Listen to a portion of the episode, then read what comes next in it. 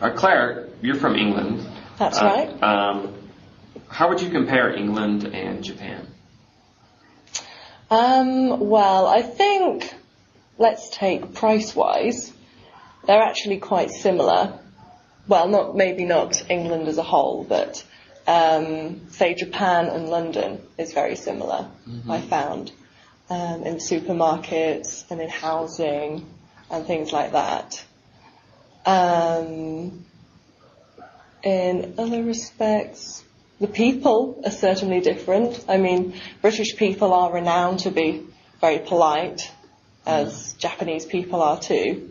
Um, and Japanese people are very helpful as well, probably more so than British people, I would say. Um, mm, what else?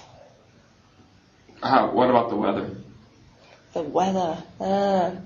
Well, it's been raining a lot in Japan recently, so we could say that it's quite similar. Yeah. Although actually, um, when I was emailing my parents, they've been going on about how there hasn't been much rain for the past couple of months and how they think there's going to be a drought. So that typical British stereotype of the weather is um, not true at the minute, and it's probably wetter in Japan.